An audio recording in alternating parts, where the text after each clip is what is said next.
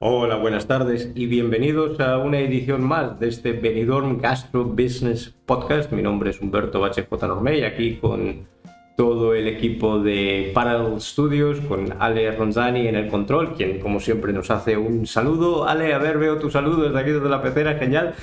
Teniendo hoy, eh, bueno, un marco de excepción, vamos a grabar una serie de episodios de este podcast desde la sede de Cobreca a Breca aquí en Benidorm. Es un gusto poder lanzar el primero de estos episodios y es un gusto poder lanzarlo con un invitado excepcional que tenemos. Tenemos a Ramón Ronda con nosotros. ¿Qué tal, Ramón? Encantado, gerente de Montesija SL. Nos vas a contar también un poquito después, si quieres, la historia de cómo surgió ese nombre.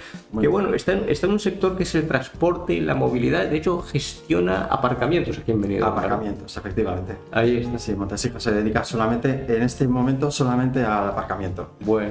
Ahí también, ahí también eh, en la previa me contabas un poquito la historia de cómo surgió, porque es una empresa familiar de Benidorm de siempre, tienes un montón de historias que contarnos y, bueno, queríamos hablar un poquito, de, por lo menos, de hacer una pincelada sobre ese plan Venidor más cerca en el que participa Cobreca Oreca. Cuéntanos un poco sobre tu participación en ese plan. Sí, bueno, eh, a mí es que eh, como ya empiezo a tener un poquito más de amistad con, con esta gente, pues la verdad es que me, me llamaron y yo en los parking privados siempre ha sido, la empresa privada siempre ha sido más, más tranquila. Si no me llaman, yo no, porque eh, los parkings públicos están más habituados a hacer esa clase de cosas. Ah. Pero al estar más en contacto con, con gente que está en, en AICO, en Cobreca, en tal, ah. pues quise participar. Pensé que lo mejor para, para en esta época tan, tan mala que hemos estado viviendo, pensé que todos lo hemos pasado mal mm. y digo, ¿por qué no poner mi grano de arena? O sea, pues no realmente no es un altruismo, tampoco quiero ponerme, lo recibiré de otra manera, lo en publicidad, pero estamos muy contentos de participar ahí. Justo, justo, justo. Quizás eh, eh, tocando un poco también, como, como bien dices, esta situación de salud mm. pública que hemos pasado, eh, ¿cómo viste la ciudad durante esos meses? Pues hombre, yo me hubiera pintado de negro y hubiera hecho una película con Will Smith. Mm. Porque daba mucha lástima. Te dabas cuenta de que, los únicos que paseaban por... Yo llegaba al, aparcamiento y hacía, y hacía todo el turno de, mañana y no pasaba más que un coche de policía o limpiadores. limpiadores. De hecho, agradecía casi que el policía mandase a los limpiadores a usar los aseos del parking porque no había ningún otro aseo público para poder hacerlo. Y casi lo agradecía, me pedían permiso, yo encantado de la vida. Digo, tener ahí cinco minutos a alguien hablar con él, es que no. Debe ser eh, espectacular, espeluznante. Espeluznante y ibas con, llegabas a casa con la voz quebrada. Pero bueno, sabías que poco a poco, no sabías cuándo. No es una crisis normal, no sabes cuándo, pero sabes que, que sí, que esto era extraño, ¿verdad? Mm. De todas formas, para, para, una empresa como la tuya, como, como Montesija, que es una empresa familiar, que ha visto tanto ¿no? a lo largo, tiene que haber sido particularmente eh, el contraste particularmente fuerte, ¿no?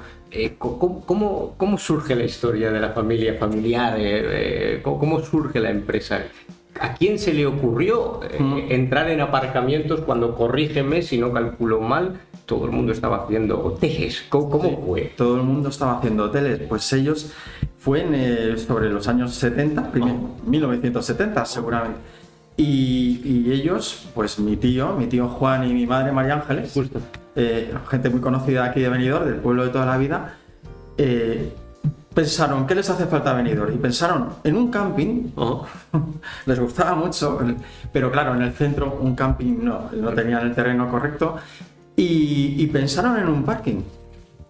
Pensaron en parking. Fue una, una bastante arriesgado porque lo lógico era haber hecho un hotel. Por supuesto. Sí, era lo que todo. Pero dijeron, ¿qué le hace falta al pueblo? Tampoco te digo, estaba empezando en un negocio, por supuesto, pensaron que era un buen negocio. Por supuesto. Pero, ¿qué le hacía falta al pueblo en ese momento? Pues en la temporalidad del pueblo de venidor de esa época, porque se podía aparcar tranquilamente bien en todos los lados, excepto en verano, pensaron que un parking era la mejor opción. Pero ya vieron la necesidad. La vieron la necesidad, sí. Años, incluso décadas por delante. ¿no? Sí, señor. Qué curioso. Ah, de, qué estirpe, ¿no? Qué, capacidad de ver todo eso. Y además, eh, yo creo que la, gente que sigue el podcast, eh, y nosotros estaremos de acuerdo, eh, no está reñido a nivel de negocio qué conviene a mi entorno, qué conviene a mi Claro, ciudad, ¿no? claro, yo creo que mucha gente lo hace, ¿no? Dice, aquí qué falta. Pues, ¿no? no es como que montas una joyería y piensas, donde montes una, pon otra, ¿no? Pero, pero que sí que es verdad que, que hay mucha gente que lo piensa, pero hay que, hay que ser moderno. Mo- Moderno, sí, y ir un poquito por delante quizás a lo mejor en este sí, caso. es cierto. Mm. es cierto. Eh, en, en- en la familia, en tu familia, en tu entorno, entonces hay gente de venidor de toda la vida, ¿no? De toda la vida, sí. Bueno, la familia Rodríguez eh, Serrano es muy conocida. Mi tío era sacerdote de aquí de Benidorm, que en esta misma época hizo la iglesia del Carmen. Está, esto, de orgullo de haberla hecho supuesto. también, porque sufrió mucho para hacerlo. Vaya. Y Te tenemos que volver a traer al podcast, que nos cuentes, ¿no? Eh, sí, sí, te, te podré en contacto con gente también del pueblo que te va a contar historias mucho más, Ah, vale, mucho más íntimas que, que las que yo te pudiera hacer, la verdad. Claro. Mucho más bonitas. Ahí decimos siempre en los podcasts, eh, hay un venidor eh, que subyace a toda la luz y todo el glamour y toda la actividad, ¿verdad? Hay un venidor, digamos, histórico. Sí, ah, pero eh, tampoco mm, me gusta pensar que eh, el, el poble, ¿no? La gente del poble, no, yo considero que el que viene a Benidorm y se queda en Benidorm y mm, renace en Benidorm es de Benidorm. Es maravilloso. Claro que sí, sí, esto aquí yo creo que la riqueza de un pueblo es la, la mezcla. Creo, creo que hay pocas cosas más representativas de... de- Es un orgullo poder escuchar el me podcast. gusta ver Benidorm, somos de toda la vida, la gente, mis amigos de aquí, pero los que tengo nuevos eh, han nacido aquí, pero sus padres vinieron en Ah. la época de. Pero para mí son de Benidorm, por supuesto, y ellos se sienten de Benidorm. Claro, claro. Pero bueno, esas historias son bonitas. ¿no? Ver- ¿Verdad? Trataremos de- desde el podcast de contar, de contar eh, a- a- alguna más, ¿no? Dentro de, dentro de, digamos, esa situación que vivimos con esta, con esta cuestión de salud pública, eh, ¿tú, desde tu perspectiva, crees que ya estamos viendo un poquito una luz al final del túnel con esto? Por supuesto. Mm. Por supuesto, Eh, la estoy viendo. Y quizá esté hablando más mi deseo que mi conocimiento sobre eso. Pero te puedo decir que yo la estoy viendo ahora mismo en el parking de la gente que se está acercando más. Eh, está viniendo más gente de fuera. Eh, estoy haciendo más eh, clientes semanales. O sea, eso es gente que viene aquí a Benidorm a quedarse en los hoteles. O sea, que eso es muy bueno. Justo. Y ya os lo que te digo, que estoy viendo que la apertura está siendo cada vez más global. De hecho, se me, se me ocurren pocos sectores mejores que el tuyo para medir la, la salud, Por supuesto. ¿verdad? De la actividad de una Por sociedad. los que tienen que hablar, todo el mundo lo sabe quiénes son. Dependemos de ellos todos. Claro. Sí, sí, además. Los hosteleros son los que primero tienen que hablar. Ahí está, tenemos, tenemos que tener a todo el mundo en la mesa hablando un poco, ¿no? Eh, eh, hablábamos también un poquito antes en, en la previa, mientras, mientras intercambiábamos algunas ideas, de, de, bueno, de, de cómo quitarle esa estacionalidad a, a Benidorm también, ¿verdad? ¿Y tenías alguna idea? ¿Tenías alguna idea muy buena? Que, Yo creo que todos tenemos, todos tenemos buenas ideas de- que tienen un desarrollo que es complicado. claro.